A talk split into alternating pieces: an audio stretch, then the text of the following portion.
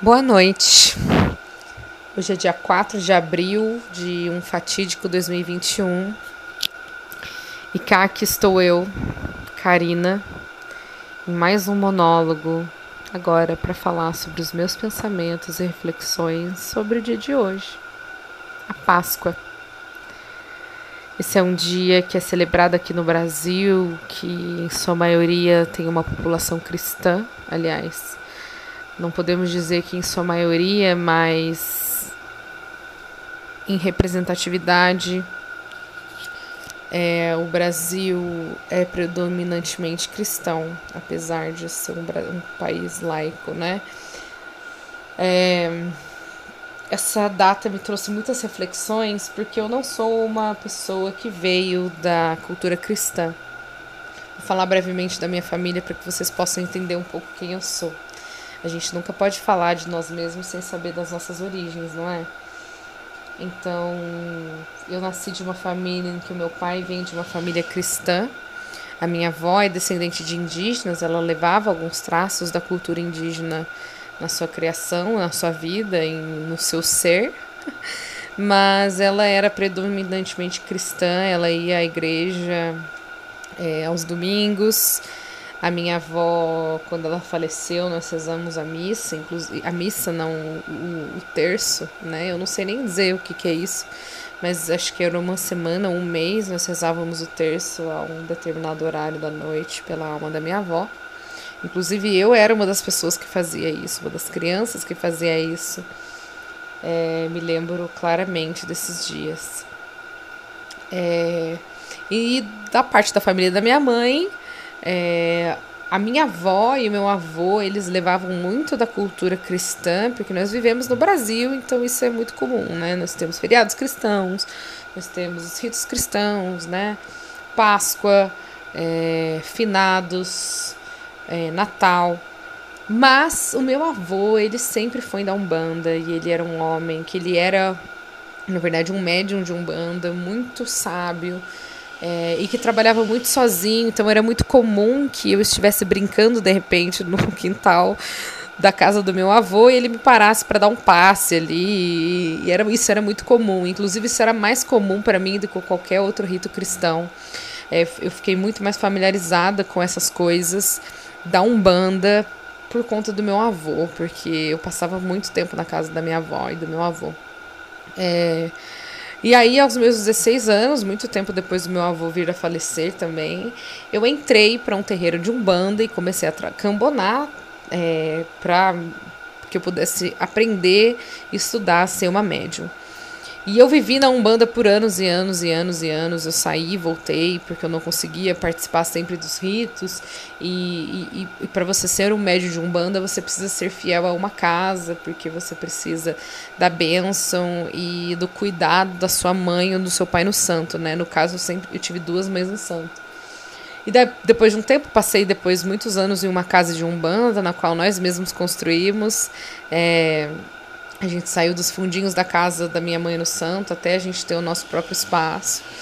E passei também muitos anos pela Umbanda e aprendi muito sobre como eu vejo a vida é, e como eu vejo Deus e a natureza como um todo.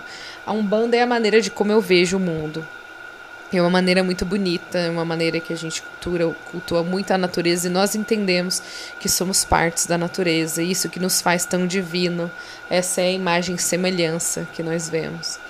É, e, e então essas datas festivas católicas, cristãs, na verdade, né? Elas sempre me questionaram, me fizeram questionar muito, porque eu fui uma, uma, uma pessoa, eu fui uma criança que eu cresci com uma aversão muito grande ao cristianismo porque eu estudei numa escola católica é, e que era uma católica fervorosa e eu sempre nunca me senti representada por isso então eu cresci um tempo com um ódio ao cristianismo na verdade o que hoje eu, eu, eu obviamente eu era adolescente não sabia lidar com esse sentimento antigamente mas hoje no dia 4 de abril de 2021, na Páscoa desse ano maldito de 2021, eu decidi pesquisar e procurar e aprender e estudar sobre a origem da Páscoa.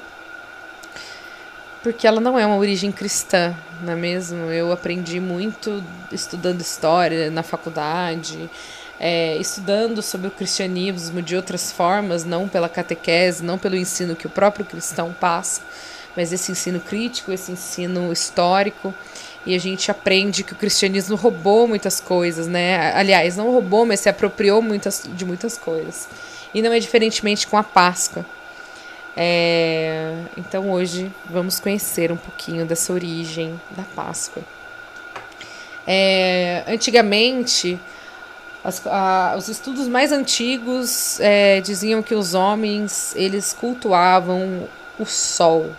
O sol foi o primeiro deus é, que o homem é, se espelhou, né? Que o homem cultuou com o tempo, eles aprenderam que na verdade era o sol que que fazia com que as coisas existissem, que existisse a possibilidade de, de vida, de luz e de ciclos por conta do sol, né? Isso foi de tempos em tempos de observação do homem, porque a incidência do sol fazia com que as, os animais vivessem, as plantas é, é, crescessem, que pudessem alimentar os animais, que pudessem fazer com que os animais ficassem fortes e existissem, que existiram depois outros animais que comiam outros animais, os carnívoros, e, de, e possibilitou que o ser humano também pudesse começar a caçar e produzir coisas e plantar coisas. Então foi com essa observação do ciclo da terra, do ciclo da natureza, que eles, deci eles decidiram, né? Eles decidiram cultuar o sol, que era o sol que possibilitava que tudo isso acontecesse. E então, na época da Páscoa, agora no hemisfério norte, eles comemoram a passagem do, é, do inverno para a primavera. E, é, e para quem vive no hemisfério norte, é uma data assim muito importante, porque são meses e meses de muito frio, de muita neve. Então imaginem para as pessoas que viviam há muitos milhares de anos atrás, que não tinha é, que a o que eles se preocupavam na vida era sobreviver, não é mesmo? Então a vinda da primavera era, era um momento de celebração para eles, era um momento que o sol iria incidir mais na terra, então os dias seriam mais longos, eles poderiam produzir mais, ficar acordados por mais tempo, caçar mais, se sentirem mais protegidos, né? Então era um rito é, pelo qual eles celebravam o, o final do outono, oh, desculpa, o final do inverno para o início da primavera. E aí surgiu então o mito de eu esqueci Ostara, perdão, o mito de Ostara, que é um mito pagão é, da deusa da fertilidade. Ostara, então, era a deusa da fertilidade e ela tinha as crianças gostavam muito de Ostara, né? Ela acabava sendo seguida por muitas crianças é, no meio da floresta. E, e um dia uma águia pousou no braço de Ostara e para que ela pudesse alegrar as crianças ela transformou a águia então numa lebre. E e durante um tempo a lebre brincou com as crianças, mas as crianças perceberam a tristeza do animal e elas pediram para que Ostara pudesse transformar novamente a lebre em uma águia. Porque a tristeza da lebre era que ela não pod poderia mais voar e ser livre. Mas nesse momento Ostara disse que poderia transformá-la somente na primavera. Então, esse é o mito de Ostara. É, então ela é a deusa da fertilidade, transformou a águia em uma lebre, que é um animal que, que tem muita prole, né? Quando um, um coelhinho tem muitos bebezinhos, são sempre muitos, né? Então é um símbolo muito grande de fertilidade. É, então a gente consegue ver um pouquinho dessa dessa representação até no dia de hoje, que a gente usa o coelhinho da Páscoa, que leva os ovos, que leva a fertilidade a todos nós, não é mesmo? Então é muito interessante, eu, foi muito interessante eu saber dessa história de Ostara e, e para poder comparar finalmente com o que a gente tem e a gente celebra hoje, né? Então hoje nós celebramos a ressurreição de Jesus Cristo, é, que morreu e ressuscitou ao terceiro dia, não é mesmo?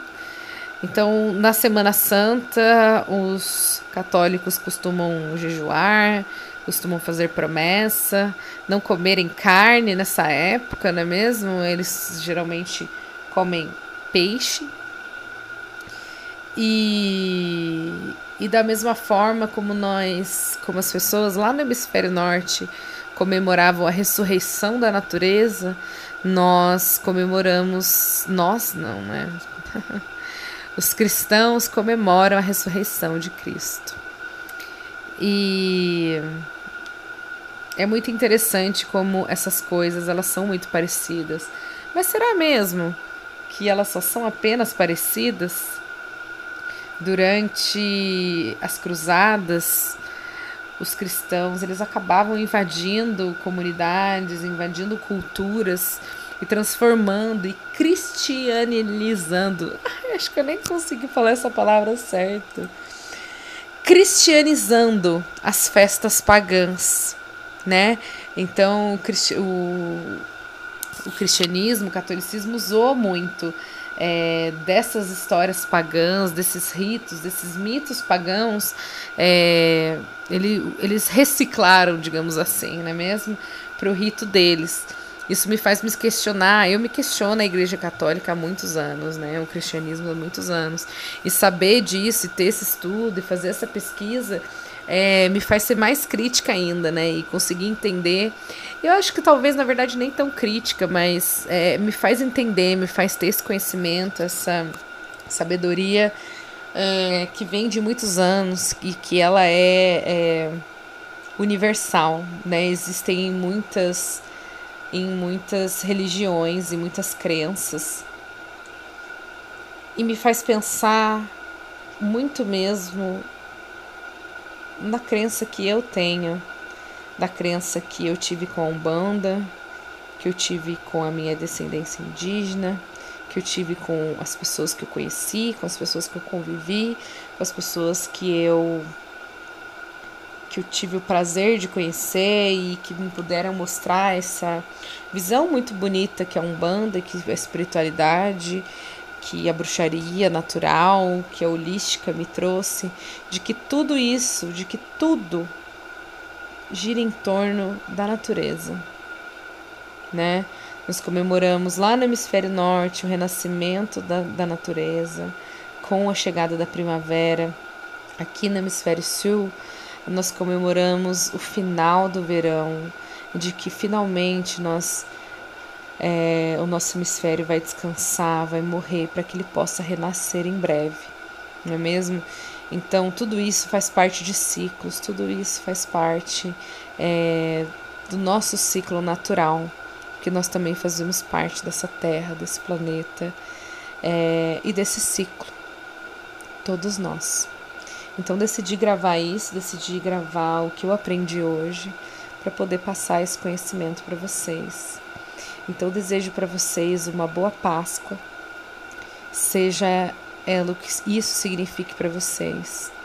Para mim, isso significa uma renovação de momentos, uma renovação de energias, que nós possamos renascer e florescer todos os dias, em todos os nossos momentos, em todos os nossos ciclos. Então, boa noite para vocês. Boa noite, Karina.